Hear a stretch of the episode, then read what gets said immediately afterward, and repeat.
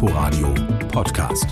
Hallo und herzlich willkommen zu Unterwegs. Im Studio begrüßt Sie Tina Witte. In der nächsten Viertelstunde reisen wir zu verschiedenen Leuchttürmen in Europa. Mit ihren blinkenden Lichtern weisen sie seit Jahrhunderten den Seeleuten ihren Weg. Einsam stehen sie an der Küste, trotzen Sturm und Brandung und üben eine ganz besondere Anziehung aus. Viele von ihnen haben eine bewegte Geschichte hinter sich, wie der römische Leuchtturm von Dover. Imke Köhler hat ihn besucht. Waren Sie hier? Oh ja, sie waren hier, die Römer. Ihr unermüdlicher Expansionsdrang hat sie auch nach Britannien gebracht. Zu Cäsars Zeiten schon sind sie auf der Insel gewesen. Rund 100 Jahre später, 43 nach Christus, kamen sie dann, um zu bleiben, haben ihre Flotte in Dover stationiert und Leuchttürme gebaut.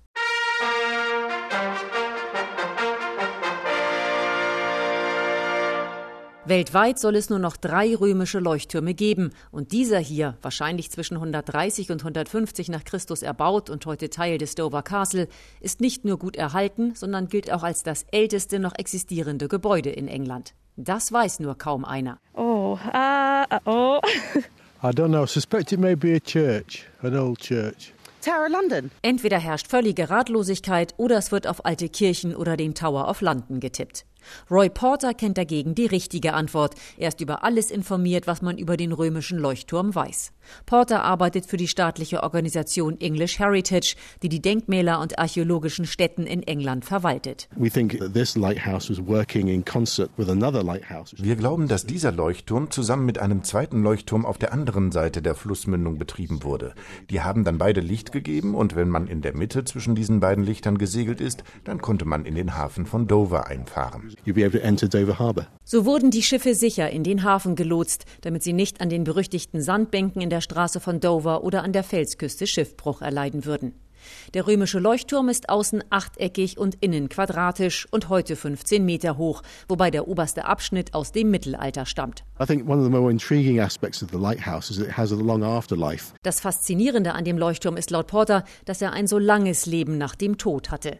Was auch der Grund dafür sein dürfte, dass er noch so gut erhalten ist. Denn als der Leuchtturm ausgedient hatte, wurde er Jahrhunderte später zum Glockenturm für die Kirche umfunktioniert, die die Sachsen direkt nebendran gebaut hatten. Aber auch das war nur eine Zwischenstation. Later on,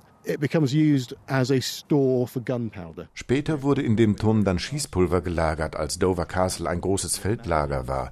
Und so hat dieser Turm eine sehr abwechslungsreiche Geschichte. Er hat als Leuchtturm angefangen, wurde dann Teil einer Kirche und dann genutzt als Lager für Schießpulver. Was man heute nur noch erahnen kann, ist die interessante Farbgebung, die der Turm einmal gehabt haben muss. Eine Mischung aus grauem Stein, roten Ziegeln und rosa gefärbtem Mörtel. The application of this pink mortar, either by design or by accident, would have given the building quite a distinctive external appearance. Die Verwendung dieses rosanen Mörtels dürfte, gewollt oder ungewollt, dem Leuchtturm ein markantes Aussehen verliehen haben, meint Porter. Nicht weit von hier ist übrigens der deutlich modernere Leuchtturm South Foreland zu besichtigen, der wunderschön weiß auf den weißen Klippen von Dover thront. Aber eines hat er mit dem römischen Vorgänger gemeinsam. Auch er ist nicht mehr in Betrieb. Ganz anders der Herkules-Leuchtturm von La Coruña. Er ist nicht nur Spaniens bekanntester Leuchtturm, er ist auch der älteste noch aktive der Welt. Mark Dugge hat sich den sagenumwobenen Turm genauer angesehen. Wenn Anna Santorum auf ihren Turm blickt, bekommt ihre Stimme einen anderen Klang. Der Leuchtturm bringt seine Direktorin immer noch zum Schwärmen. Una de mis imágenes favoritas de la torre es la niebla.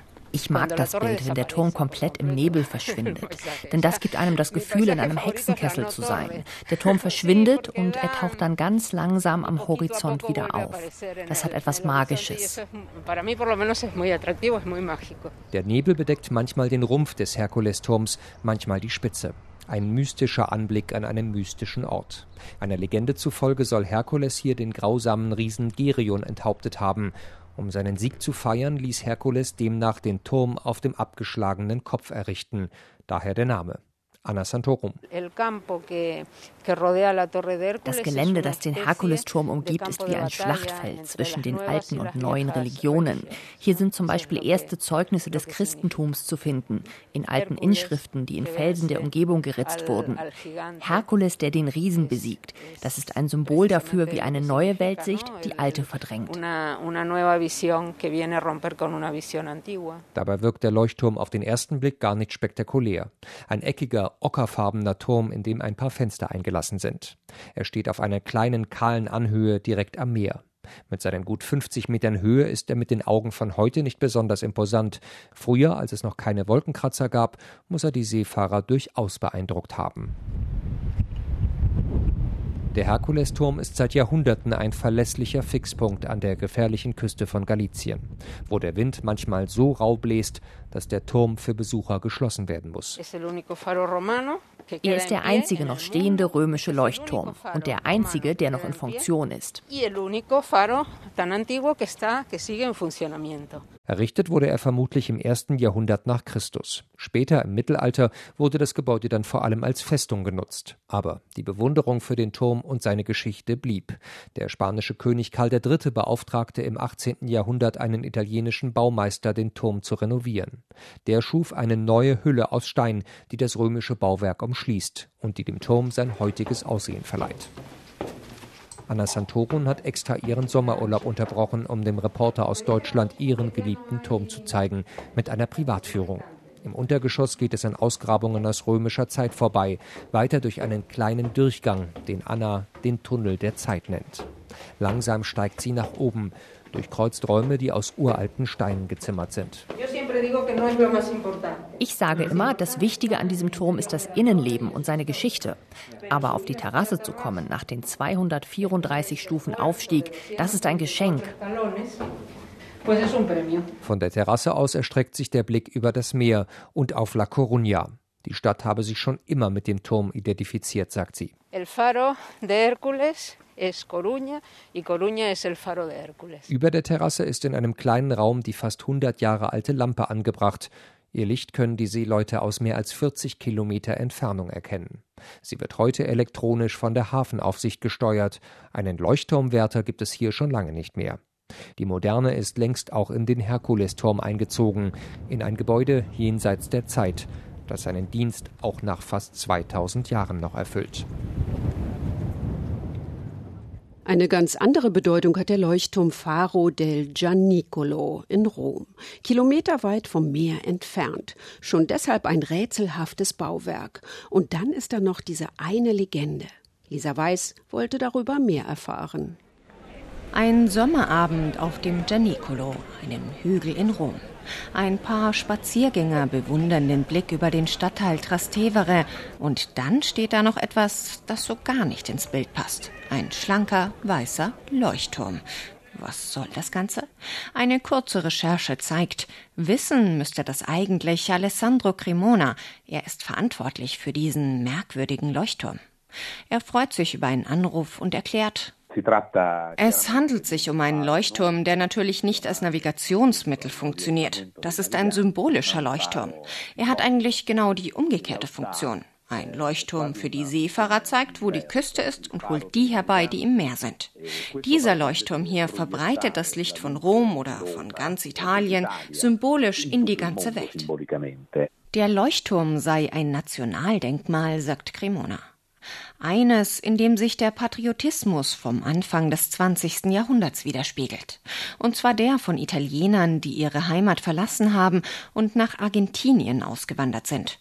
Zum 50. Jahrestag der Einigung Italiens wollten sie beweisen, wie sehr sie ihrem Geburtsland noch verbunden waren und haben diesen Leuchtturm gestiftet. Übrigens mit grünem, weißem und rotem Leuchtfeuer.